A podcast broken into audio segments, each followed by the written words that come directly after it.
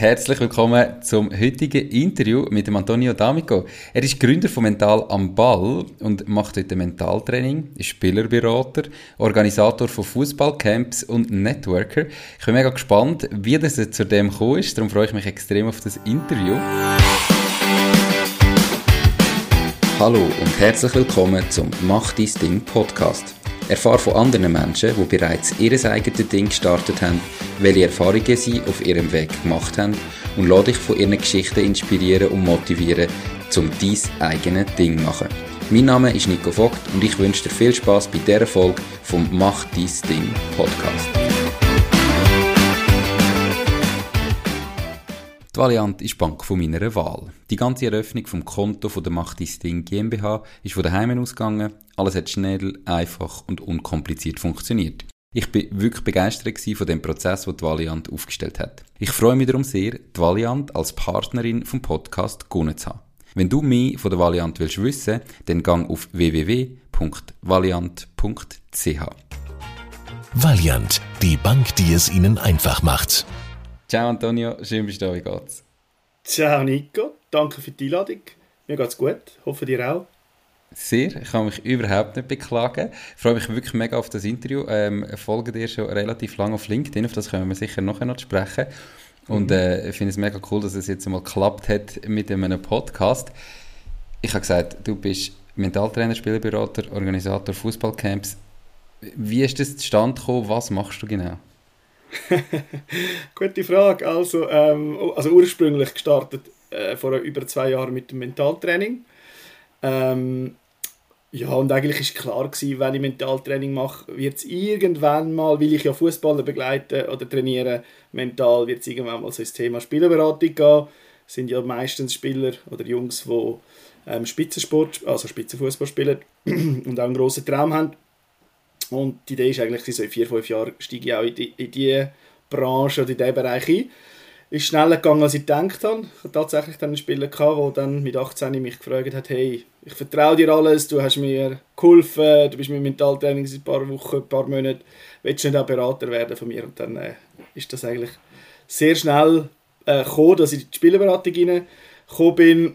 Und Fußballcamps ist eigentlich schon immer so ein bisschen eine Leidenschaft von mir als Kind. Ich habe es immer schon geliebt, Fußballcamps. Und ich habe gedacht, um das Ganze abzurunden, dass ich nicht nur neben dem Platz mit den Jungs arbeite, sondern auch auf dem Platz und ein bisschen als Abwechslung ähm, biete ich auch Fußballcamps an. Ähm, ja, und das ist eigentlich so entstanden in den letzten zwei Jahren. Mega spannend. Äh, bist du direkt Vollzeit eingestiegen mit dem Mentaltraining und gesagt, ich mache jetzt nur noch das? Oder hast du das irgendwie nebenberuflich aufgebaut und dann irgendwann den Schritt gemacht in die Selbstständigkeit? Ich habe gewusst, dass ich mich selbstständig machen will. Habe im November 20, ähm, jetzt muss ich gerade aufpassen, Moment, mit den Daten. Äh, ich habe im November gekündigt, meinem Arbeitgeber informiert, als ich 100% angestellt war, dass ich künde und bin dann auf den Sommer 20, genau, es war im 19. als ich äh, angekündigt habe, hey, ich gegangen. Ich bleibe aber noch so, so gut ich kann, solange ihr mich braucht und habe dann bis im Sommer noch bleiben und in dieser Zeit mhm. habe ich natürlich mein Business aufgebaut. Also 100% geschafft und äh, nebenbei das Business aufgebaut und dann ist der Lockdown gekommen und ich bin dann eigentlich auf Kurzarbeit gewesen. Das ist in dem Sinn gerade recht gekommen, weil ich halt nicht, nicht mehr für die 100% Stelle geschafft habe, aber trotzdem auch mein, mein Business aufbauen Und am 1. September 20 ist dann offiziell gewesen, dass ich ähm, meine Firma gegründet habe und dann den Job aufgegeben habe. Cool. Und dann aber eben zuerst als Mentaltrainer gestartet, ähm, mit dem Ziel, vielleicht irgendwann Spielerberater zu werden. Die Spielerberater haben ja gerade medial und so nicht so einen guten Ruf. Ähm, kannst du mal den Job erklären? Was macht man da genau? Wie läuft das ab? Äh, wie profitiert man von diesen Sachen? Ähm, und warum ist das so das Ziel von dir? Du redest vom Spielerberater? Ja. Gell? Ja. Mhm. Ja, ähm, ich habe ja auch in der Personalberatung mal gearbeitet. Ist zwar nicht das Gleiche, aber es geht ja darum, den Menschen an den richtigen Ort herzubringen, beziehungsweise einen Job zu finden für ihn oder beziehungsweise schauen, dass er den Job bekommt, was auch immer. Also du, du, du tust Menschen helfen, das Gleiche machst du ja in der Spielerberatung. Du beratest Spieler, die ähm, in einer super Mannschaft spielen, wo äh, du um Mannschaft durchgemacht haben am besten und dann irgendwann den Sprung äh, im Profibereich möchten gehen. Und der Spielerberatung sorgst du eigentlich dafür, dass ihn äh, platzierst dort, wo er möchte spielen möchte ähm, dass du mit dem Verein in Kontakt bist, dass du mit den Spielern natürlich sehr eng in Kontakt bist und auch die Eltern spielen eine sehr große Rolle. Ja, was du ansprichst, ist, äh, ist es so, ist äh, ein dreckiges Geschäft, kann ich gerade direkt so sagen. Ich bin äh, noch nicht so lange dabei in der Spielerberatung, aber ähm, ich habe schon vorher vieles gehört und ich erlebe jetzt auch einiges, dass es natürlich ja, nicht alles so abläuft, wie man sich das wünscht oder vorstellt. Es geht vieles auch ja, ist, also, vor allem von der Spielerseite spüre ich das auch sehr stark, dass ich selber merken, hey, andere kommen weiter als ich, obwohl ich besser bin als ihn, oder äh, der andere hat den Sprung jetzt geschafft und ich nicht, obwohl ich äh, die besseren Leistungen können abrufen dass halt vieles ein bisschen hindurch passiert. Das ist schon so, das kann ich bestätigen, aber ähm, ich bringe noch nicht so die Erfahrungen mit, dass ich vertieft sagen was genau passiert und wie das genau äh, in dem Sinn abläuft. Ich mache es jetzt erst seit einem Jahr, aber ähm, der Ruf, der ist leider so. Also es ist, äh, ja, leider. Also der hat eine gewisse Berechtigung hat eine gewisse Berechtigung und ist auch nicht umsonst im Fokus von der FIFA oder von der UEFA, wo da immer wieder ein Auge drauf wirft. Wie sieht denn das Geschäftsmodell ganz genau aus? Also profitierst du da einfach, wenn jetzt irgendwo so einen Spieler platzierst und dann eben, ich sage jetzt, hat man häufig eine Transfersumme, dass du an dieser beteiligt bist oder ist das irgendwie ein, ein fixer Betrag, der da jährlich oder monatlich oder so gezahlt wird? Wie sieht das Geschäftsmodell im Detail aus? Also in dem Bereich, wo ich mich noch bewege, ähm, also ich habe ja noch keine Spieler, die Millionenbeträge verdienen, sondern ähm, noch junge Spieler, die ich dort führe, verlange ich vom Spieler nichts. Ähm, sind meistens auch 17-, 18-Jährige, die teilweise nicht leer sind, die jetzt den Sprung wagen ähm, oder geschafft haben, aber noch nicht das grosse Geld verdienen. Von dem her vom Spieler kommt man grundsätzlich als Spielerberater auch einen Teil vom Jahresgehalt über. Wir, also ich noch nicht oder unsere Agentur noch nicht. Ähm, was wir machen ist, wenn wir in Verhandlung gehen mit dem Verein und der Verein dann den Spieler nimmt, unter Vertrag nimmt, dann kommst du vom Verein ähm, Beteiligung über. Okay. Das klingt mega spannend und ich glaube für ganz viele Leute, gleich die zulassen, natürlich hat es irgendwie vielleicht nicht so den besten Ruf, aber trotzdem äh, ist wahrscheinlich der Traumjob von vielen, die vielleicht Fußball lieben und irgendwie das Spielen nicht könnten sein und schauen auf, eben, manchmal viel Geld im Spiel. Was hast du vorher gemacht? Wie, bist du dazu gekommen, Mentaltrainer zu werden? Was gibt dir eben das Netzwerk, die Expertise im Fußball, dass du überhaupt da reinkommst? Ich glaube, als absoluter No-Name, der nichts damit zu tun hat, wird es ja wahrscheinlich auch schwierig, oder? Also, erzähl mal so ein bisschen deine Laufbahn bis heute. Also zuerst so dein, äh, Anfangspunkt, den du genannt hast, das ist wirklich der Traum von vielen. Ich werde immer wieder angeschrieben von Leuten, die auf LinkedIn mitverfolgen, was ich mache. Ähm, hey, Spieleberatung, mega cool, würde ich auch gerne mal machen. Wie kommt man rein, wie macht man das und so weiter und so fort. Ich habe es einfach gemacht. Ähm, ich hätte gerne, äh, also wir haben früher eine Lizenz müssen haben, eine Prüfung absolvieren, gibt es leider nicht mehr. Ich hätte sie gerne gemacht, weil das hat natürlich schon ein bisschen gesorgt, dass ähm, eben auch Qualität natürlich gewährleistet ist. Ähm, zu deiner Frage, ich bin ursprünglich äh, Fußballer im Sinn, dass ich die Juniorabteilungen gemacht, durchgemacht habe. Irgendwann äh, mit 16 nicht mehr aktiv shooten, also ich wollte nicht den Sprung in eine Aktivmannschaft machen, sondern äh, bin dann ähm, als Trainer reingerutscht und bin Junior-Trainer geworden. Und irgendwann habe ich die dritte Seite gesehen vom Fußball, nämlich Schiedsrichter, und das ist eigentlich die, die spannendste Erfahrung gewesen. Rein menschlich, also allein auf dem Platz und äh, irgendwelche Viertliga- oder Drittliga-Matches pfeifen aus dem Zürich Oberland oder Zürich Unterland oder wo auch immer. Das war natürlich eine mega Erfahrung gewesen, menschlich. Das habe ich auch über fünf Jahre gemacht und Arbeiten, ähm, ursprünglich das KV gemacht, BMS gemacht und dann eigentlich schon immer im Verkauf tätig gewesen. Verschiedene Funktionen. Und irgendwann ist habe ich jemanden kennengelernt, also der hat mich eigentlich kontaktiert ähm, und gefragt, ob ich glücklich bin mit meinem Job. Und ich habe wirklich sehr einen guten Job gehabt, äh, sehr viele Freiheiten gehabt, ähm, viel, also viel verdient. Und wirklich, äh, eigentlich so, wenn man so anschaut, ein Traumjob im Sinn, hey, du schaffst nicht allzu viel, du verdienst genug, hast sehr viele Freiheiten. Und er hat mir eine Frage gestellt, die mich extrem zum Nachdenken gebracht hat. Also es ist wirklich so gewesen, das habe ich ihm auch dort gesagt, als irgendwie ein Skibike ging und das hat nicht mehr, der Schmerz hat nicht mehr losgelassen. Es hat einfach permanent wetter. Es hat nicht mehr losgelassen, hey, mhm. jetzt hat er etwas bewegt in mir. Und zwar hat er gesagt, bist du wirklich zu 100% erfüllt mit dem, was du machst? Und die Frage hat mir noch nie gestellt bis zu dem Zeitpunkt. Bei mir hat es einfach gemacht, ist das wirklich alles? Und dort hat es angefangen. Und dann habe ich ihn sogar gebucht, er war Coach. Ähm, und habe ihn gebucht als Coach, weil er mich einfach beeindruckt hat mit dieser Frage und auch die Art und Weise, wie er auf mich zugegangen ist.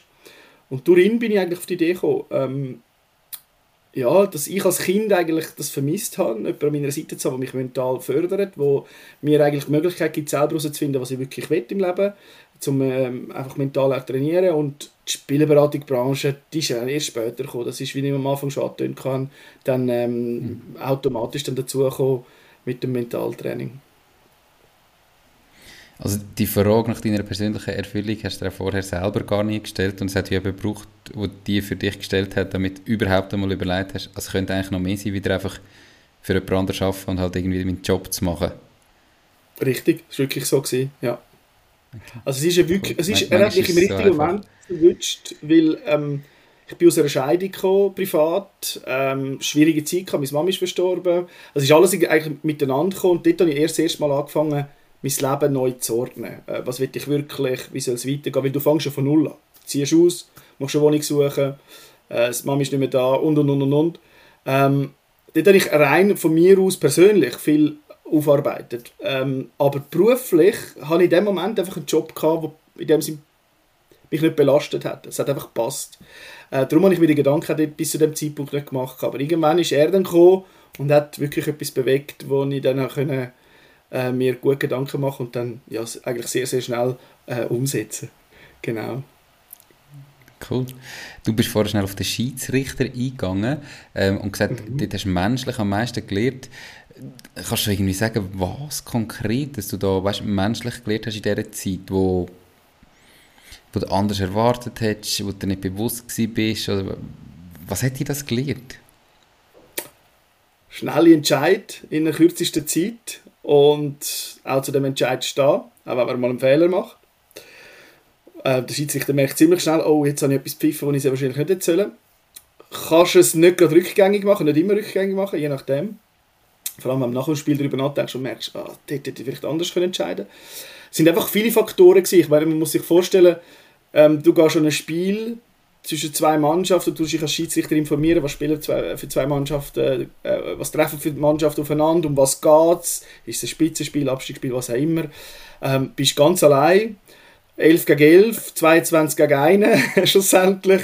Ähm, und du bist einfach der Chef auf dem Platz, äh, ohne dich geht es ja nicht, sonst würde das Spiel nie stattfinden. Und trotzdem äh, musst du neutral sein, du musst äh, klare Körpersprache haben, du musst eben schnell entscheiden können, du musst ähm, überzeugt die Entscheid fällen und nicht unsicher wirken.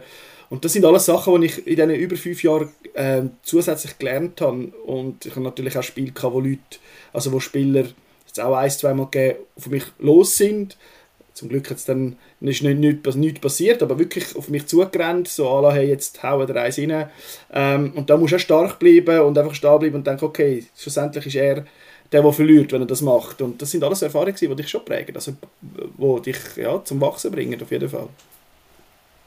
Ja, das, glaube ich definitiv. Also es ist gerade krass, wenn du vor allem noch weißt, jetzt hast du einen Scheißpfiff, hättest du es anders machen und alle reklamieren und du musst irgendwie da stehen und aber dein Entscheid, wo du ja wie im Kopf weißt, ja, er ist falsch gewesen, aber du musst ihn jetzt bleiben, hart bleiben, darfst keine Schwäche zeigen oder so.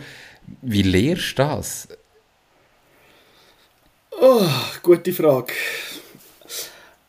Ich glaube noch nie einen, so einen schweren Fehlentscheid gehabt, wo ich in dem Moment gemerkt habe, oh, jetzt, hast, ähm, jetzt hast du komplett daneben gepfiffen. Weil dann hättest du wahrscheinlich in dem Moment, weil du als junger Schiri auch gewisse Erfahrungen musst sammeln ja, ich, ich weiß nicht, ob ich wirklich das durchgezogen hätte oder mich entschuldigt hätte und das den Entscheid zurückgenommen hätte. Das macht eigentlich kein Schiedsrichter. Darum würde ich jetzt behaupten, hätte ich das auch nicht gemacht.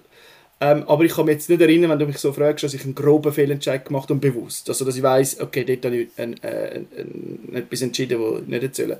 Was ich aber weiss, wenn du einen heiklen Entscheid pfeifst, dann ist nur eine Mannschaft glücklich und die andere ist unglücklich und dann gibt es automatisch Unruhe. Und da mag ich mich schon an ein paar Szenen erinnern, wo es halt sehr heikel geworden ist, wo, wo es um eine rote Karte gegangen ist oder um Penalty gegangen ist, wo du einfach hast entscheiden in dem Moment. Das, es, ist einfach so, du musst einfach können dem Moment zu 100% hinter dem Entscheid stehen, weil sonst merkt dass ähm, jeder, der dabei ist in dem Spiel und das, äh, der verliert das Spiel aus der Hand. Also ich, das allererste Spiel war FC Zürich gegen FC Zürich Nord war eigentlich ein Derby, sie sind C-Junioren, also die sind etwa 14, äh, die haben äh, gegeneinander gespielt und das war das aller, allererste Spiel gewesen. und das ist sogar mein Götti, sagt man dem, also ein Betreuer dabei der mich begleitet hat am Anfang. Das war 1-1 und Zürich sind eher die technisch, technischen Spieler, gewesen, zwei Jahre jünger. Und die anderen sind halt körperlich sehr robust. Gewesen. Und das war bis am Schluss ausgeglichen gewesen. und am Schluss läuft der kleine Zürich-Spieler aufs Goal zu äh, und der Libero kommt von der Seite und schupft ihn und er fliegt im Strafraum. Was machst du als Schiri? Er ist körperlich total unterlegen, ein kleiner Schubser und er fliegt. Du musst einfach entscheiden. Schwalbe und Gel oder Penalty und Rot. Damals hast du Penalty und Rot gegeben. Ja, dann Penalty und Rot gewesen. 2-1 Zürich. In Schwammendingen, Zürich Nord natürlich nicht happy gewesen. Hat automatisch Diskussionen gegeben. Und darum, auch in dem Moment, ich bin zu dem Entscheid gestanden, ich habe es so gesehen und es ist auch klar entschieden worden, ohne Zögern und darum ähm, ist das nicht eskaliert schlussendlich. Ähm, jetzt bist du dort auf dem Platz, dein allererstes Spiel, äh, so ein heikler Entscheid. Wahrscheinlich wird dir ja da Zeug an den Kopf gerührt, äh, nicht nur von Spielern selber, sondern je nachdem dann auch noch von Eltern, von Zuschauern und so weiter. Was hat dich an dem so fasziniert, dass du nach dem Spiel nicht gesagt hast, hey, weißt du was, nie mehr, sondern gesagt hast, okay, ich mache weiter, ich möchte das weiterhin machen und du hast es fünf Jahre gemacht, jetzt machst du es nicht mehr, oder? Mache es nicht mehr, aber nicht, weil, äh, weil ich die Lust verloren habe, sondern äh, weil einfach zeitlich nicht mehr drin gelegen ist. Du musst ja jedes Wochenende verfügbar sein. Ist einfach nicht mehr gegangen. Ich würd, also wenn ich müsste entscheiden, Trainer, Schiedsrichter oder äh, Spieler, heute würde ich ganz klar Schiedsrichter sagen. ähm, und, und was macht das aus? Es ist einfach, es ist einfach, du kannst eigentlich nur gewinnen, weil du gehst automatisch ist der Schiedsrichter der Baumann. Es ist einfach so. Du kannst es in dem Sinn ähm, an der Verlierermannschaft nicht recht machen. Die suchen irgendwo nach, bei anderen den Fehler und nicht bei sich selber, oftmals. Und wenn du dann ein gutes Spiel pfiffen hast, hast du das sehr stark mitbekommen. Das ist immer für mich ein riesiges Kompliment gewesen, wenn du nach einem Match rausgelaufen bist und die Heimmannschaft sagt, hey, trink mit uns noch eins, super war Schiri. Oder die Fans sogar, das habe ich einmal auch erlebt, applaudiert haben von der Verlierermannschaft. Hey, Schiri müssen wir auch mal das Kompliment sagen, die haben verloren, sind nicht aufgestiegen wegen dem, aber die haben einfach meine Leistung gewürdigt. Und einfach, es hat mich einfach so gereizt, auf den Platz zu gehen und auch heiße Spiele zu pfeifen, wo gewusst es ist ein Derby zwischen vielleicht sogar Mannschaften mit vielen Nationen auf einem Haufen, wo es heiß zu und her geht und dann einfach von Anfang an, der erste Moment, das Spiel im Griff zu bekommen und einfach die, eben die klaren Entscheidungen zu fällen und einfach ich glaube, es ist wirklich aus dem Mentalen gegangen, schon dort, dazu mal, dass mich das fasziniert hat, was ein Schiri kann nur schon durchs Auftreten auslösen. Ähm, ich glaube, das ist es gewesen, schlussendlich, was mich so fasziniert hat an dem Ganzen. Und mich noch heute fasziniert. Wie fest hat er das... Mhm. Wie fest hat er das geholfen im Business-Alltag nachher, im beruflichen Alltag? Also schon vorher irgendwie, aber auch jetzt natürlich in deiner Selbstständigkeit, die Erfahrung, die du als Schiedsrichter mitgenommen hast? Ähm, ja, viele Faktoren, die mit einfließen. Eben, wie ich schon ein paar Mal erwähnt habe, dass äh, schnell einen klaren Entscheid können zu fällen, aber vor allem grösste Learning war, wenn du mal entschieden hast etwas und das Gefühl hast, ah, vielleicht hätte ich, es kann vielleicht kein klarer Fehlentscheid sein, aber du hättest können vielleicht anders pfeifen, dass du dazu stehst und sagst, hey, in dem Moment habe ich es so gesehen, in dem Moment ist es für mich richtig gewesen. Das sind alles Sachen, die du auch äh, mitnehmen ins Business. Okay, jetzt habe ich vielleicht äh, falsch verhandelt, kann passieren, vielleicht ein bisschen mehr rausholen. Einfach die Ruhe, die du hast oder die du ausstrahlst schlussendlich auf dem Platz, habe ich auch neben dem Platz können, dann anwenden. Cool. Du hast jetzt eben verschiedene ähm, Dienstleistungen, die du anbietest. Kannst du irgendwie ja. etwas sagen vom, von der Aufteilung von denen, vielleicht auch weißt, finanziell, wie viel macht Mentaltraining aus, eben Spielerberatung, hast du gesagt, das ist im Moment ja erst am mhm. Aufkommen, Fußballcamps, wie sieht so der, der Kuchen aus, wenn du jetzt den mal müsstest aufteilen ähm, Also ich bin ja komplett selbstständig. Ich arbeite aber Teilzeit auch in einer Firma als Berater, so 40 Prozent. Das heißt 40 Prozent ist noch äh, bei einer Beratungsfirma drin, ähm, wo ich selbstständig meine Woche einteile, wo ich äh, Kunden berate im Bereich Rekrutierung. Dann würde ich sagen Mentaltraining 50 Prozent mittlerweile.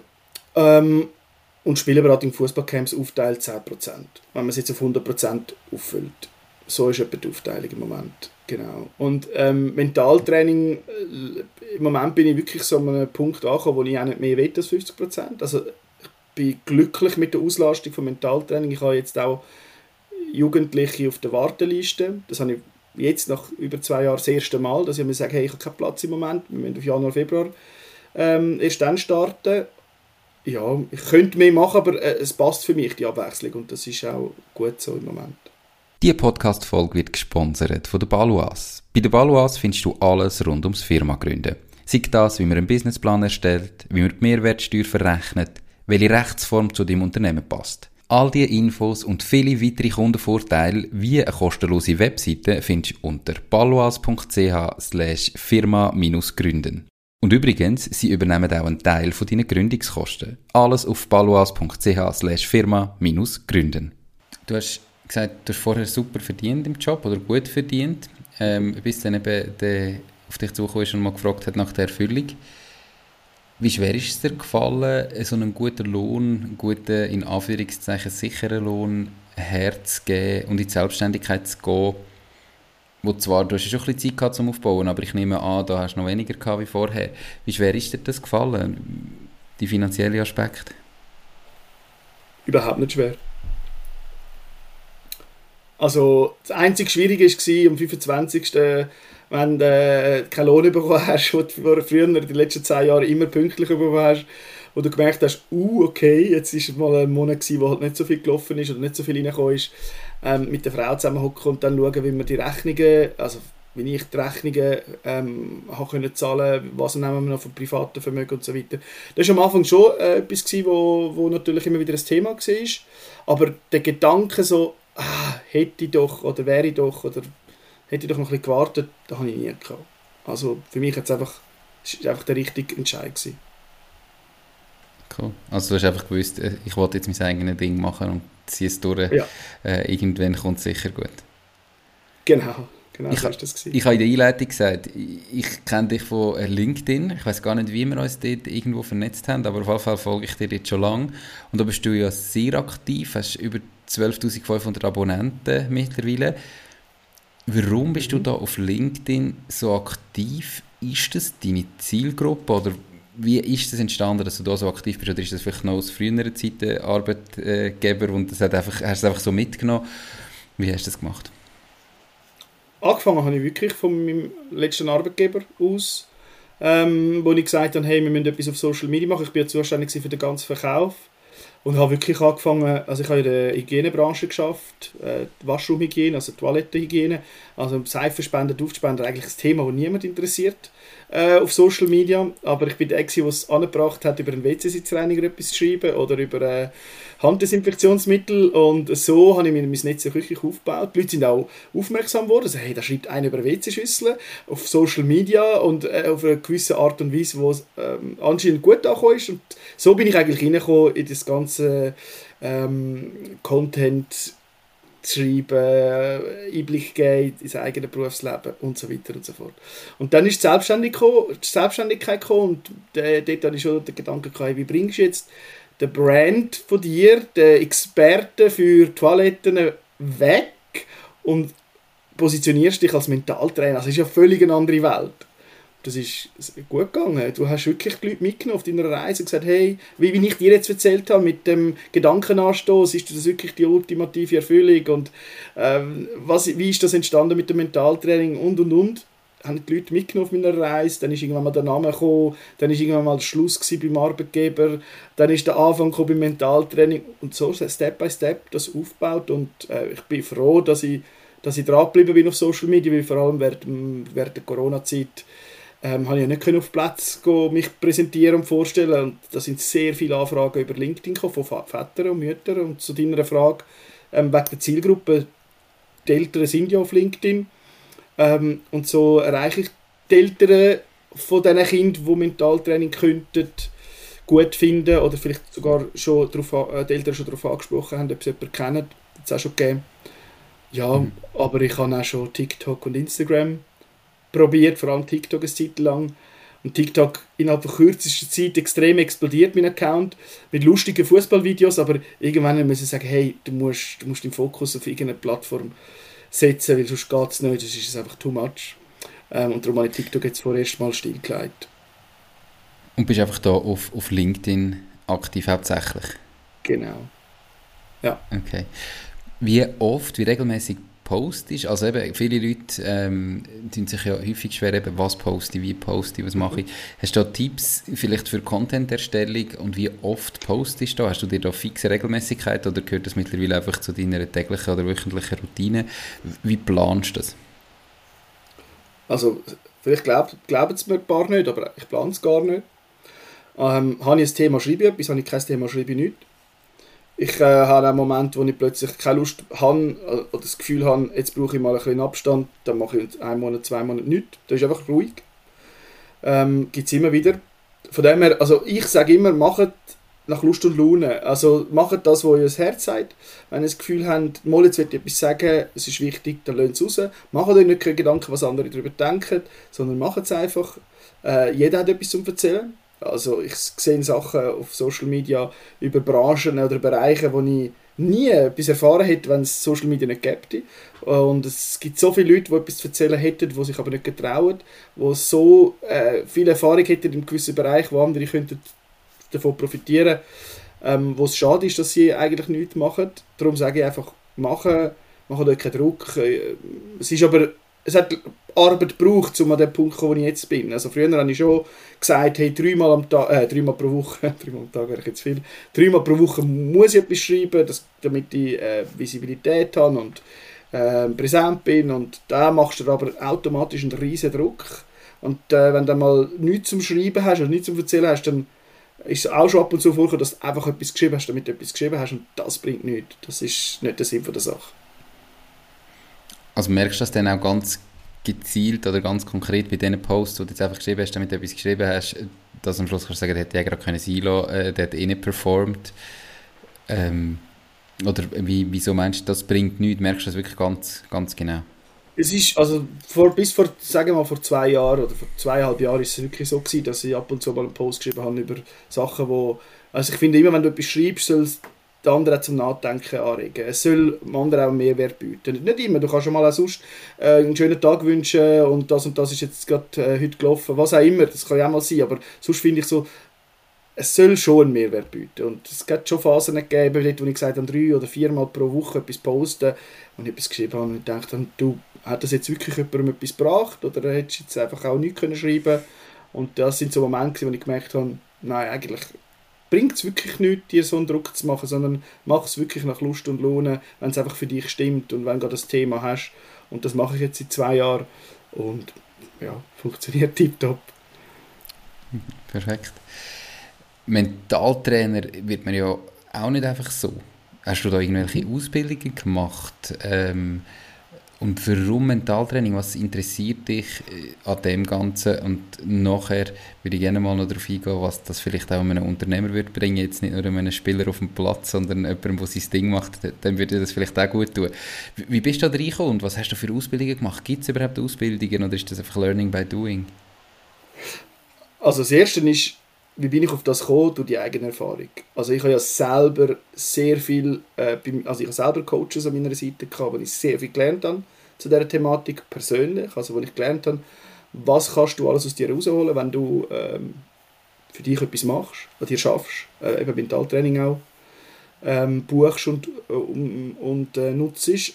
Und irgendwann, als ich dann gewusst habe, dass es in die Richtung geht, ähm, habe ich äh, jemanden an meiner Seite gehabt, wo ich die Ausbildung gemacht habe. Das ist eine Dozentin aus Wien, aus der Universität Wien, ähm, wo ich das Diplom gemacht habe. Also es gibt ein Diplom und es gibt auch in Deutschland einen Verband, wo den Beruf möchte schützen möchte, äh, wo sagt, hey, so und so, das und das müsst ihr machen, damit ihr euch Mentaltrainer könnt nennen äh, Also gewisse Voraussetzungen, die verlangt sind vom Verband, weil sie die Berufsgruppe möchten schützen und von dem her, ja, ich habe definitiv etwas gemacht diesbezüglich und äh, ich bin noch heute dran etwas machen. Man lernt nie aus. Es gibt so viele Methoden, es gibt so viele Möglichkeiten. Ähm, und ich tue mich laufend selber weiterbilden mit Büchern und Podcasts, die ich höre. Und habe jetzt noch auch einen Coach an meiner Seite, der ein Profi ist in dem Bereich, wo ich äh, ja, jeden Tag am Dazulernen bin. Und von dem her äh, ja, wird es auch so bleiben, dass ich weiterhin mich weiter und ausbilde in diesem Bereich. Wo hilfst du da den Fußballer am meisten? Also weißt, gibt es da so ein, ein Schema, die gleichen Probleme, die bei jedem sind, oder ist das wirklich extrem individuell und jeder ist an einem anderen Punkt und du musst ihn ganz mit anders abholen? Oder hängen alle immer ein so in den gleichen Leitplanken rein? Und, und was hilfst du ihnen genau? Wie hilfst du ihnen daraus raus? Also grundsätzlich beschäftigen sich die meisten mit dem gleichen Thema ähm, und ich habe ein, ein Programm, wo alle davon profitieren, aber ich steige individuell dort ein, wo es gerade brennt. Also wenn einer zu mir kommt, dann hat er gerade das Thema, sonst hätte er ja wahrscheinlich äh, sich nicht bei mir gemolden. Also zum Beispiel Klassiker, mein Sohn spielt im Training komplett anders und sobald er dann zum Spiel geht am Wochenende, ist er nicht mehr zu erkennen, wieder zu erkennen, völlig blockiert. Ähm, dann ist der Sohn oder der Vater hat das gesehen, beobachtet und kommt zu mir mit dem Thema, dann ist klar, dann gehen wir zuerst das an. Äh, aber sonst äh, ist Mentaltraining sehr, sehr breit und es gibt verschiedene Themen wie Selbstvertrauen, Selbstbewusstsein, äh, Fokus, Regeneration und und und und und, wo jeder bei mir kann lernen ähm, zu diesen Themen gewisse Methoden anzuwenden. Und wenn es bei jemandem, wie gesagt, bei einem Thema akut ist oder ihn gerade beschäftigt, dann steigen wir natürlich gerade dort ein das sind ja Sachen, die je nachdem eben nicht nur auf dem Platz gelten, sondern auch im Unternehmen, oder? Vielleicht ein Verkäufer, äh, wo quasi im Training, beim Üben alles funktioniert und in dem Moment, wo er nachher dann wirklich etwas muss verkaufen, bringt er es nicht mehr raus. Ähm, hast du dir da schon mal überlegt, die Art von Training auf andere Gruppen auszuweiten? Oder ist vielleicht klar, nein, der Fußball ist es und bleibt es? Oder braucht es vielleicht auch andere Sachen? Die Frage habe ich immer wieder gestellt bekommen von Leuten, die sich gemeldet haben, hey, bietest du das auch für Eishockey an oder für Tennis zum Beispiel, nur schon die Sportart, die anders ist. Oder äh, würdest du es ausweiten auf Unternehmen zum Beispiel? Ähm, Im Moment nicht. Und ich habe es auch nicht vor. Also für mich passt es. Fußball ist meine Leidenschaft. Ich komme auch, eben gesagt, ich habe Fußball als Kind schon erlebt, Tag und Nacht ähm, dass ich sage, nein, ich habe mich wirklich spezialisiert auf, auf Fußballer beziehungsweise auf Fußballverrückte Kinder und Jugendliche. Ähm, aber ich bin überzeugt davon, das beobachte ich jetzt auch äh, von Kollegen, die in meinem Bereich tätig sind, dass sie sich breiter aufstellen, also dass sie ursprünglich mit Fußball angefangen haben und jetzt auch so in Richtung Workshops gehen für Gruppen, für, für Teams oder für ganze ähm, Unternehmen. Äh, also das gibt es schon. Also zu deiner Frage, man kann das also ich könnte das definitiv jetzt ausweiten und sagen, ich gehe mit dem, was ich weiß über Mentaltraining, gehe ich raus in ein Unternehmen und hilf vielleicht einem Verkaufsteam noch besser zu performen. Äh, aber im Moment, also will ich das gar nicht, ich spiele gar nicht mit dem Gedanken. Und nein, du hast auch nicht etwas ausgelöst, was mich dazu führt, dass ich mir Gedanken mache, da einzusteigen.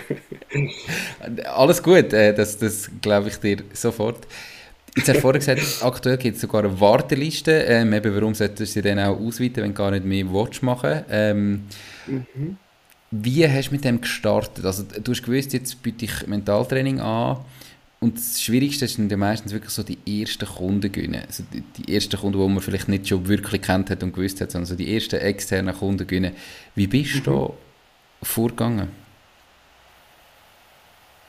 Über LinkedIn.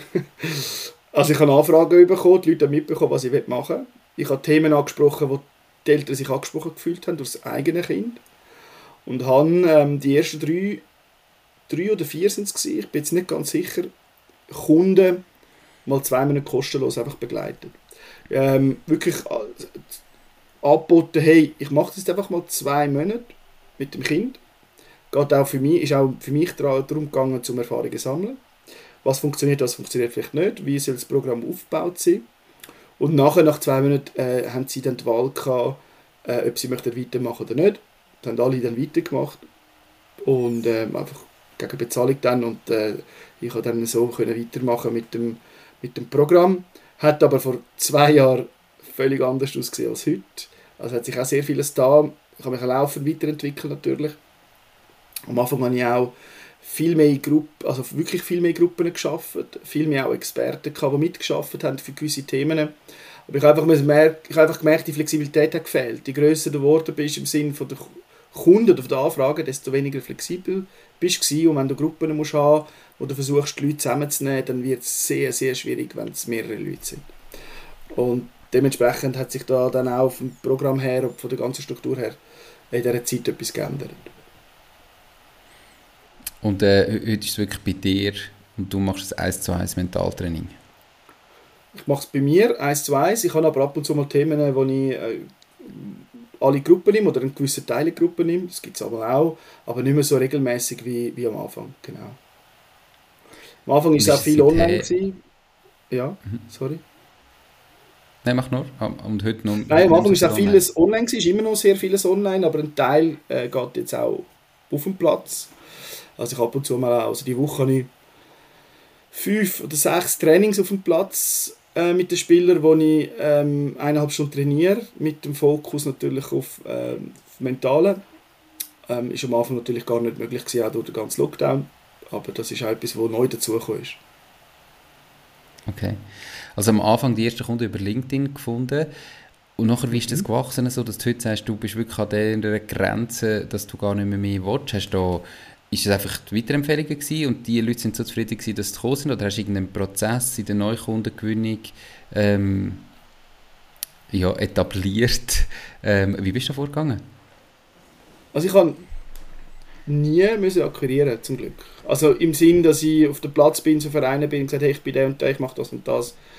Ähm, nein, das habe ich noch nie gemacht. Ich habe alle Anfragen, also sagen wir 80% von äh, Anfragen sind über LinkedIn gekommen. Ein Teil am Anfang, also eine Zeit lang auch über TikTok sogar, erstaunlicherweise, aber ähm, der größte Teil ist wirklich LinkedIn. Und jetzt äh, mittlerweile sind es Empfehlungen. Also bestehende oder ehemalige ähm, Kunden, sage ich mal, in Anführungszeichen, die mich weiterempfehlen. Und ähm, die, die, Artikel, die ich darf schreiben im Food Magazin über das Mentaltraining, auch dort sind natürlich auch Anfragen reingekommen. Wenn du jetzt selber an der Grenze bist ähm, von dem, was du willst machen willst, wie, wie gehst du mit dem um? Das gibt dir ja Möglichkeiten. Entweder könntest du dir überlegen, dass du wachst, Mitarbeiter anstellst, ähm, wo, wo quasi nachher wieder mehr Möglichkeiten hast, um noch mehr Kunden anzunehmen. Oder du hast die Variante, dass du einfach sagst, ich tue meine Preise erhöhen, dass ich in diesen 50% der Zeit mehr verdiene, weil ich halt mhm. einfach so viele Anfragen habe, dass ich sie nicht ansprechen kann. Hast du dir mhm. die Gedanken schon gemacht und in welche Richtung siehst du das? Ähm, Mitarbeiter ist ab und zu mal durch den Kopf gegangen. Ich äh, habe das nie vertieft. Äh, ja, ich muss vielleicht mal noch mal vertiefen, aber es ist nie ein grosses Thema um zu sagen, äh, vielleicht jemanden anzustellen, der das auch anbietet mit mir zusammen. Ähm, von dem her, nein, den Gedanken habe ich nicht konkret in dem Sinn vertieft gemacht. Äh, Preiserhöhung habe ich gemacht. Ähm, das ist so. In diesen zwei Jahren zweimal erhöht oder dreimal. Und was ich mir überlegt habe, aber ich werde einfach nicht wahr mit dem Gedanken, ist so ein bisschen zu automatisieren. Man kann ja sehr viele Themen, kann man ja zum Beispiel bei Video schaffen, also vorgefertigte Videos, wie zum Beispiel, ich sage jetzt einfach eine Meditation zu einem Thema. Hey, heute machen wir eine Meditation, du nimmst die, die Aufnahme oder das Video nimmst einisch auf und wenn das Thema ansteht, schickst du ihm die, die Datei und er lässt sie für sich aus einer Stunde ab. Will ich auch nicht. Im Moment nicht. Ich will das Persönliche beibehalten, weil ähm, es hat ab und zu Eltern gegeben, die gesagt haben, äh, hey, wir haben gebucht auch wegen dir, weil es einfach harmoniert hat mit unserem Kind, weil es einfach gepasst hat. Das Vertrauen war da. Gewesen.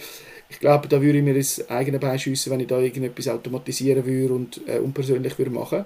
Aber es hat schon gewisse Sachen gegeben, wo ich viel mehr ähm, einen gewissen Prozess hineingebracht habe, um natürlich auch mehr Luft schaffen für mehr Kunden. Ja, und zu die, eben, wie gesagt, zu deiner Frage konkret, mehr Mitarbeiter nein, automatisieren hm, und Preiserhöhung habe ich gemacht. Und gibt es vielleicht noch weitere? Ja, die Automatisierung ist ja... Mhm. Sag nur. Nein, weitere wäre, ich meine, meine Kapazitäten sind auch eingeschränkt äh, von der Zeit her. Du musst dir vorstellen, die sind ja in der Schule oder in der Lehre. Das heisst, mhm. wenn du schaffst, wenn hast du Termine, am Abend und am Wochenende. Sonntag versuche ich mir frei zu halten. Sonntag bin ich sogar ab und zu auf dem Platz äh, an dem Match. Von dem her Sonntag, mh, hm, also hast du nur noch Montag bis Freitagabend und am Samstag. Du hast aber eine Familie, willst auch mal ein Zeit mit deiner Frau verbringen. Jeden Abend vom, sagen wir, 4 Uhr am Nachmittag bis um 9 Uhr am Abend Mentaltraining kannst du auch nicht jeden Abend machen. Also von dem her, du bist auch von der Kapazität her eingeschränkt. Du hast nicht so viele Stunden zu, äh, zur Verfügung. Und das Zweite ist, das kommt, ist wirklich äh, so gemeint, äh, ich will auch nicht mehr. Also das passt für mich so, wie es jetzt ist, mit, äh, mit der 50% Auslastung Mentaltraining. Mhm. Also die Automatisierung, denke ich, das ist ja nicht, du hast es so beschrieben, als wäre das nachher etwas Negatives oder als wäre das eben, würde das die Persönlichkeit dann wegnehmen. Und ich denke, es wäre ja eine Mischung zwischen äh, mhm. Vor Ort und Automatisierung.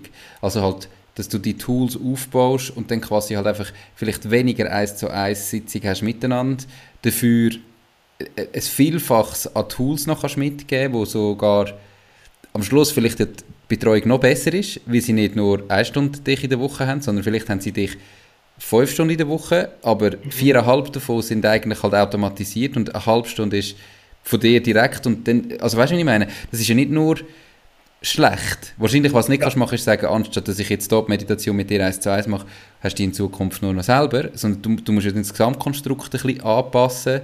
Ja. Aber das wäre natürlich schon ein Riesenhebel, oder nicht?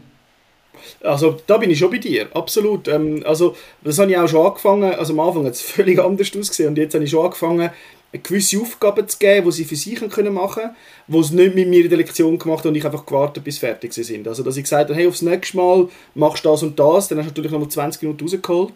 Ist natürlich auch für die Eltern attraktiver geworden, weil ähm, das ist nicht in deiner Zeit gelaufen, in einem Stundentarif, sondern die haben das im Selbststudium gemacht in dem Sinn und haben es dann mitgenommen in der nächsten Lektion. In die Richtung bin ich schon etwas am machen mit meinem Coach, dass ich sage, ähm, gewisse Themen können Sie selber mal vorbereiten, gewisse Dateien, Audio oder Video können Sie mal haben, um mal in die Thematik, aber ich würde das vielleicht habe ich mich wirklich falsch ausgedrückt, das Persönliche möchte ich einfach beibehalten und da bin ich schon bei dir. Äh, dass du, wenn du natürlich regelmäßiger Kontakt hast, bist du noch näher bei ihnen, dann ist das Persönliche natürlich gewährleistet, aber ich will nicht, ähm, dass es einfach so, du bist im Hintergrund und sie machen alles von allein. Das ist einfach so, ich schicke etwas, sie machen es nächst, zack, zack, sondern wirklich so, der Kontakt, der muss beibehalten. Äh, mhm. Bleiben, ja, auf jeden Fall. Cool, mega spannend. Genau. Das hast du dich vor ein bisschen mehr als zwei Jahren äh, selbstständig gemacht. Ja. Ja. Ne? Mal. Das müsste jetzt ein bisschen mehr als zwei Jahre sein. Wie hat sich dein Leben verändert durch das? Was ist anders? Du hast ja gesagt, vorher hast du einen Job gehabt, wo du sehr flexibel warst und äh, freie Zeiteinteilung gehabt hast, mehr oder weniger. Was ist so anders? Was fühlt sich anders an? Gute Frage. Also, man sagt ja immer, man sollte sich nicht, nicht vergleichen mit anderen.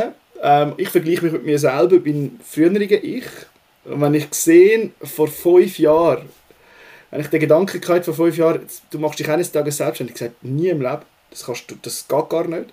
Und heute denke ich, wow, mega, ähm, du bist natürlich mega frei, du kannst, äh, bist dein eigener Chef, äh, du kannst deine Zeit selber einteilen, du musst dich nirgends rechtfertigen, nichts, du bist einfach wirklich frei, frei, frei, frei. Äh, es ist aber schon so, dass also meine, ich habe natürlich eine super Partnerin an meiner Seite. Ohne meine Frau würde es nicht gehen, sage ich ganz offen und ehrlich, weil du musst schon jemanden haben, der dir den Rücken frei hält. Ich meine, wir haben zwei Kinder zusammen, zwei kleine Kinder. Das erste Kind ist gekommen, wo ich gestartet bin mit der Selbstständigkeit. Also es hat schon Punkte gegeben, wo, wo es nur geht, wenn du jemanden an deiner Seite hast, der dich da unterstützt. Aber äh, also, geändert hat sich in dem Sinn eben vieles, dass du viel freier geworden bist, dass du alles selber hast können einteilen, dass du äh, vor allem, das ist für mich äh, äh, das Wichtigste im Ganzen gewesen, sehr viel gelernt hast in kürzester Zeit. Also ich habe glaube noch nie so viel gelernt wie in diesen zwei Jahren als selbstständig. Ja. Das ist so. Was, was sind die grössten Learnings gewesen? Ähm, allergrößte Learning ist Geduld. Geduld, Geduld, Geduld, Geduld. Ähm, das war grösste Learn das grösste Learning bei mir. Und auch ähm, loslassen. Also wenn du wirklich gemerkt hast bei, bei einem Kunden oder bei einem ja, Kunden, ich sage jetzt einfach Kunden, stimmt es einfach nicht. Und es war nie wegen dem Kind. Gewesen. Das Kind kann nie etwas dafür. Das sind meistens die Eltern, dass sie einfach gesagt haben, hey, es, es, harmoniert einfach nicht. Es geht nicht. Und das ist am Anfang in der Selbstständigkeit, wenn du eigentlich angewiesen bist auf Kunden, extrem schwierig. Aber ähm, ich habe es zum Glück recht, recht schnell gelernt, um loszulassen. Und das gibt natürlich, das löst extrem viel äh, wieder aus und macht sehr viel frei für Neues. Die Podcast-Folge wird gesponsert von der Care for IT. Möchtest du, dass deine IT mit höchster Sicherheit, Leistungsfähigkeit und Stabilität rund um die Tour zur Verfügung steht? Mit ihren 100% klimaneutralen IT-Services kümmert sich Care for IT um deine IT- und Cloud-Infrastruktur. Proaktiv und smart zum all-inklusiv Pauschaltarif. Lad jetzt das E-Book zum Thema Cybersecurity in KMU ab unter www.careforit.ch slash mach-dies-ding und find heraus, wie du dein KMU umfassend vor IT-Risiken kannst schützen Absolut, also das ist definitiv ein Learning, ähm, auch von mir ist, wenn du merkst, es passt mit dem Kunden nicht. Und es, dann, das ist wirklich so, ein Kunde, ein einzelner Kunde von vielleicht 30, kann dir, ja. der, der braucht gleich viel Energie, wenn es nicht passt, wie die anderen 29 zusammen.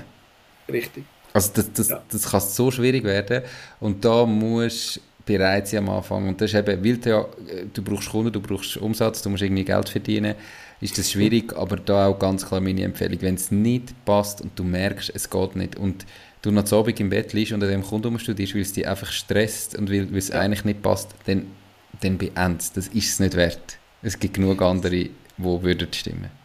Und das Problem ist, wenn du festhebst als Kunden, ziehst du nur noch mehr so Kunden an, dann kommst du nicht mehr raus. Hingegen, wenn du es schaffst, so Kunden loszulassen, die dich eigentlich, eben wie du sagst, die meiste Energie wegnehmen, dann ist das eine riesige Befreiung. Das ist so. Aber das ist das, Schwierigste am Anfang für mich. Wirklich am schwierigsten gewesen. Ähm, aber ähm, wie gesagt, wenn du das kannst, dann macht es vieles einfacher. Cool. Du hast vorher noch gesagt, ähm, so spannend, vor fünf Jahren, wenn dir jemand gesagt hat, du ja. machst dich mal selbstständig, hättest du gesagt, ja. nie im Leben. Mhm. Warum? Was sind da deine Glaubenssätze vor fünf Jahren? Mhm. Und wie haben sich denn die bis äh, in diesen drei Jahren, wo du nachher dann gesagt hast, mal, ich mache jetzt, ich traue mich jetzt, ich, ich mache jetzt mein eigenes Ding, wie hat sich das verändert? Kannst, kannst du uns ein bisschen mitnehmen in den Prozess rein? Ich nehme euch gerne mit in den Prozess, ja. Vielleicht sind es acht Jahre gewesen. Fünf Jahre ist, vor fünf Jahren ist so ein bisschen der grosse Wandel bei mir gekommen. Eben, wie ich vorher gesagt habe. So ein bisschen die mhm. Richtung äh, Todesfall müssen verarbeiten. Also ein Todesfall. Eigentlich der schlimmste Todesfall müssen verarbeiten. Was ich kann vorstellen, plus äh, Tiefpunkt im Leben sonst gekommen. Da bin ich viel schon am Arbeiten gewesen. Aber sagen wir acht Jahre, es ist einfach so für mich der Gedanke gewesen, du fängst von null etwas an du musst etwas aufbauen. Du hast, früher war es so, gewesen, sagen wir es anders, du bist zum Beispiel in einem Grosskonzern, gewesen, wenn du ein IT-Problem hast, hast du ein Telefon gemacht, ein ist gekommen, Problem gelöst. Wenn du den Lohn, hast, äh, den Lohn äh, bekommen hast, automatisch am 25. auf dem Konto gehabt. Buchhaltung hast du dich nicht müssen kümmern. Äh, Umsatz, gut, als Verkäufer schon, aber ähm, bist für dein Gebiet zuständig gewesen. Also ist eigentlich, du bist so im grossen Kuchen ein kleiner Teil gewesen. Jetzt bist du im grossen Kuchen, der ganze Kuchen. Ähm, und das habe ich mir einfach nicht vorstellen. Ich bin so in dem, in der, ich hatte den Glaubenssatz gehabt, das, das geht einfach nicht. Du allein alles aufbauen von null an, eigene Firma, mit Buchhaltung, mit IT und ganze Strukturen und immer wieder neu dazulernen. Ich glaube, ich habe mich selber einfach, äh, es ist auch, äh, also ich habe mich selber klein gemacht in dem Sinn, absolut. Und das ist halt auch von meinen, von meinen Vorfahren, vor allem von meinen Eltern. Ich meine, mein Vater ist mit 16 in die Schweiz gekommen ähm, hat nichts gehabt, ähm, kommt da an, schafft als Gastarbeiter und äh, weiß, hey, wenn ich da Familie gründe, mache ich es nur wegen meiner Kinder. Und äh, ich bin der Älteste von drei. Und er, also alles, was ich ein Leben lang gehört habe, bis 20 war, du wirst Anwalt oder Arzt und du gehst studieren und du wirst äh, viel Geld verdienen. Also das war eigentlich meine Aufgabe. Gewesen. Und darum bin ich dann auch ins Gimmi gekommen.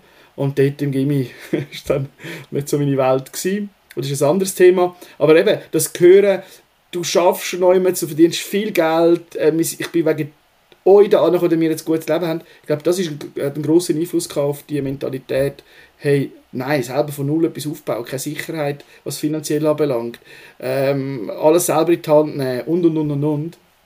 Das hat, das hat sehr viel Zeit gebraucht. Aber irgendwann ist der Punkt gekommen, wo ich gewusst habe, jetzt bin ich parat, jetzt mache ich es einfach und dann, eben, darum habe ich gesagt, in den zwei Jahren habe ich so viel dazu gelernt. Und dann lernt man bei Learning by Doing, ganz einfach. Also es ist ja schon so, es braucht ja auch viel und du musst, wie du sagst, du, du bist für alles zuständig. Aber eben, wenn man doch einfach mal gestartet hat, dann merkt man doch einfach auch, wie, wie das irgendwie, es geht dann halt auch irgendwie, man muss es halt einfach machen und organisieren und irgendwie Schritt für Schritt funktioniert es dann auch. Also ja. ich denke, für, für mich hat es sich ein bisschen ähnlich angefühlt, wie dort, wo ich Vater geworden bin. Wo du mhm. weißt, okay, jetzt äh, ist die Frau schwanger und irgendwann kommt das Kind und du fühlst dich mit dieser Situation so etwas von überfordert. Aber ja. es gibt gar kein Zurück mehr. Weißt du, du hast gar keine Wahl. Und dann kommt und am Anfang weißt du nichts und es funktioniert nicht und du, du hast das erste Mal dein Kind in der Hand und du musst alles üben und alles lernen, aber es kommt und kommt und kommt und du lernst das automatisch im Prozess und ich glaube eben, wenn du jetzt ein Kind bekommst, kannst du den Prozess halt wie nicht mehr, dann ist der da und du kannst ihn nicht mehr aufhalten und wenn du mal äh, schwanger bist, sage ich jetzt tendenziell, klar, es geht weg, aber eigentlich dann passiert es halt einfach. Und beim Unternehmertum ist es halt die Entscheidung. Und, und die Entscheidung, bei denen tun sich so viel schwer. Oder? Also zum wirklich sagen, mal, jetzt mache ich es. Ja.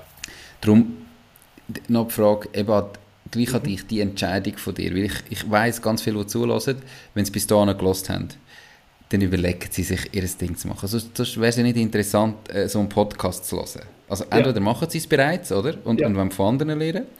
Dann natürlich cool, aber die, die jetzt noch als Angestellte zulassen, ihr würdet ja. den Podcast nicht hören, wenn ihr nicht irgendwo im Hinterkopf wisst, ihr wollt es. Mhm. Kannst du die Entscheidung von dir, du hast zwar einen Coach gehabt, wo, wo dir dann mal die Frage gestellt hat und etwas ja. ausgelöst hat, aber das ist ja noch nicht die Entscheidung was hat zu dieser Entscheidung geführt, dass du mal gesagt hast, und jetzt mache ich mein eigenes Ding, jetzt fühle ich mich bereit dazu, jetzt glaube ich an mich, dass ich den ganzen Kuchen, wie du vorher beschrieben hast, selber mhm. kann ausfüllen mhm. Was kannst du diesen Leuten mit auf den Weg geben?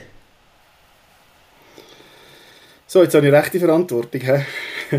Schon mal grosse, danke, grosse Fragen, gell? Ja, vor allem danke, dass ihr bis dahin gelost habt.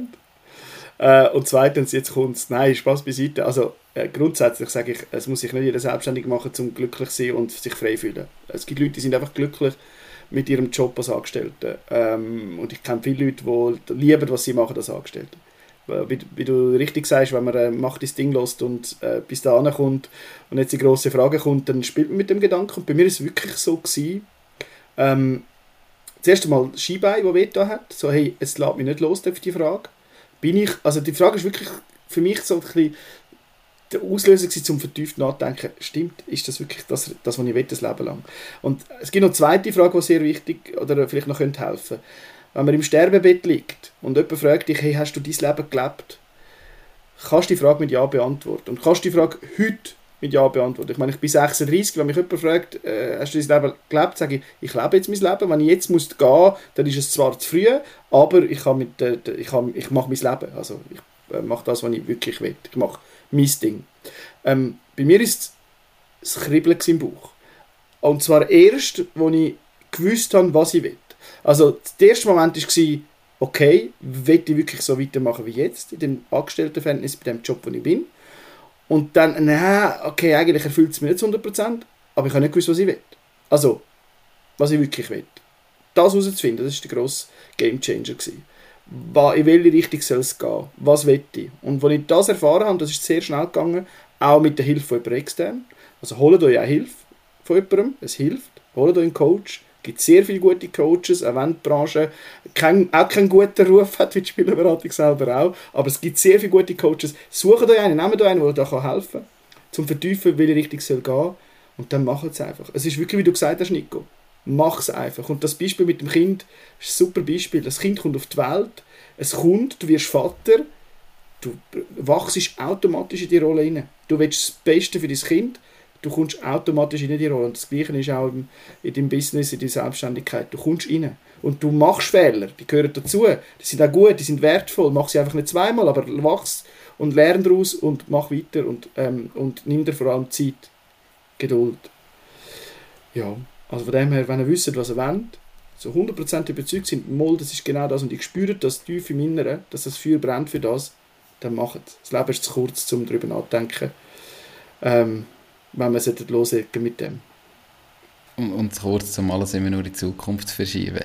Genau. Ähm, du hast gesagt, du hast einen Coach gehabt, aber kannst vielleicht gleich noch ein bisschen ähm, sagen, wie dass du herausgefunden hast, was du gerne willst? Also so, ja. wie du da vorgegangen bist, um da herauszufinden? Ja. Ähm, wir sind also mit ihm, ich, ich arbeite nicht mehr mit ihm zusammen, er war ein super Typ, gewesen, er hat eben, er hat mich da geführt ähm, und seine Methode war sehr spannend. Gewesen. Er hat mit mir wirklich meine Kindheit auseinandergenommen? Was hat mich meine Kindheit prägt? Im Positiven wie auch im Negativen. Und irgendwann ist so der rote Faden für vom Fußball. Es ist immer alles um Fußball gegangen. Ähm, ich habe geshootet, ich bin ein großer Fußballfan, ich habe mich extrem interessiert für Statistiken, für Fußball allgemein, für Stars, für ihre Geschichten und alles, was dahinter steckt. Und das Zweite ist so meine Geschichte selber als Kind. Ähm, mit diesen Glaubenssätzen, du wirst Arzt, du wirst Anwalt, Fußballprofi wirst du nie, das kommt gar nicht in Frage. Ich will, dass du und und und und und. Das hat mich natürlich geprägt von meinem Vater. Und da, die Kombination hat dazu geführt, hey, es gibt so viele Kinder, also das Kind, ich rede von Zwölfjährigen aufwärts, wo ähm, eben auch so Themen beschäftigt, wo vielleicht etwas machen, was sie eigentlich gar nicht wollen, wo jemand anders eben will für sie. Ähm, das hat dazu geführt, dass ich gewusst habe, das wird ich verändern. Also ich möchte möglichst vielen helfen, ihr eigenes Leben dann können zu leben. Und zwar so früh wie möglich. Ähm, von dem her hat er wirklich, ist er wirklich in die Vergangenheit mit mir, zum raus führen oder rausholen, was mich prägt hat und was ich eigentlich möchte verändern ja. Perfekt. Also für, für Zuhörerinnen und Zuhörer in dem Fall sich wirklich mal überlegen, was habe ich eigentlich früher gerne gemacht? Was habe ich gerne gemacht, als ich ein Kind war, wo ich noch nicht haben musste, wo ich einfach noch haben dürfen. Was hat mich ja. dort fasziniert? Was habe ich dort geliebt? Äh, wie habe ich dort meine Freizeit verbracht? Und vielleicht spürt man plötzlich wieder ein Feuer für das und kann es in ein Geschäftsmodell umwandeln. Äh, etwas, wo man wirklich auch noch Geld kann damit verdienen kann. Ja. Also es ist ja jeder einzigartig auf seine Art und Weise. Und jeder hat das Talent, mhm. das herauszufinden, was macht einem aus und was kann man anderen mit, weitergeben. Ähm, ja, einfach wirklich tief in sich hineinlassen und auch die eigenen Stärken wieder spüren und so dann umsetzen auf jeden Fall. Das ja, ist das, was ich gemacht habe und darum äh, bin ich jetzt da, wo ich bin und ja, bin noch lange noch nicht am Ziel, aber ich arbeite daran, von dem her. Perfekt, Weiter geht's. so soll es sein. Du hast vorher äh, deine zwei Learnings schon genannt. Ähm, ja. Kannst abschließend, wir sind jetzt schon bei 55 Minuten, mhm. noch so ein großer Tipp, wo du jetzt gelernt hast, wo du anderen Leuten, die gerade ihr Ding machen, die gerade gestartet haben, ähm, wo jetzt eben noch nicht so weit sind, also du bist ja mega weit für zwei Jahre, aber weißt du, noch nicht seit zehn Jahren selbstständig sind, sondern wo jetzt gerade in dem Prozess sind, was wäre dein größter Tipp für die? Wieder ganz ähm, einfache Frage, gell? Das ist so eine einfache Frage zum Abschluss. Spaß beiseite.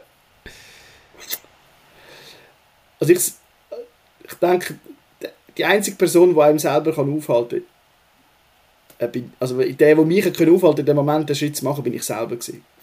Das heißt, steht euch selber im Weg und loset wirklich auf die Leute, die es gut meinen und die, die, die das Gefühl haben, ja, die, die, die, die, die, die wollen einem einfach aufhalten die meinen es so, weil sie selber vielleicht eifersüchtig sind oder selber ähm, nach außen möchten ähm, den, Finger mit, nach, den Finger auf andere wollen zeigen damit sie sich besser, so besser fühlen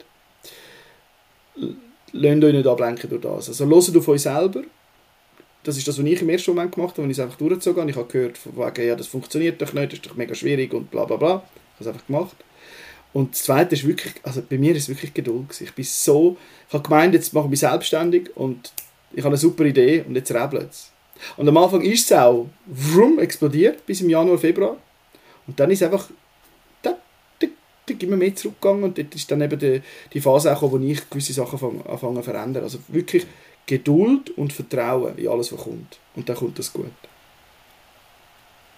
Perfekt, ein super Schlusswort. Darum machen wir doch einen Strich darunter. Antonio, merci viel, viel mal für deine Zeit. Danke vielmals, ähm, hast deine Learnings, deine Tipps teilt und deine Geschichte. Ähm, ich wünsche dir ganz, ganz viel Erfolg weiterhin. Freue mich auf all deine Posts, die ich noch darf sehen auf LinkedIn. Und äh, sage ganz einen schönen Abend. Danke vielmals, Nico. Hat Spass gemacht. Ich hätte jetzt noch mal eine Stunde können erzählen können. Super. Gewesen. Ich hätte noch eine äh, Stunde können fragen Ja, das glaube ich dir. Nein, es war super spannend. Es war mein erster Podcast übrigens. Ähm, hat mega Spass gemacht und ja, freue mich. Bis zum nächsten Mal. Danke vielmals. Danke dir. Mach's gut. Ciao, ciao. Gleichfalls. Ciao, Nico. Das war es auch schon mit dieser Podcast-Folge. Ich bedanke mich ganz herzlich fürs Zuhören. Ich würde mich außerdem extrem freuen, wenn du auf meine Webseite www.mach-deis-ding.ch wirst gehen und dich dort in mein Newsletter einträgst. Damit kann ich dich über neue Folgen und Themen, die dir helfen, dein eigenes Ding zu starten, informieren. Nochmal danke vielmals fürs Zuhören und bis zur nächsten Folge vom Mach dein Ding Podcast. In dem Sinn, alles Gute und bis dann, dein Nico.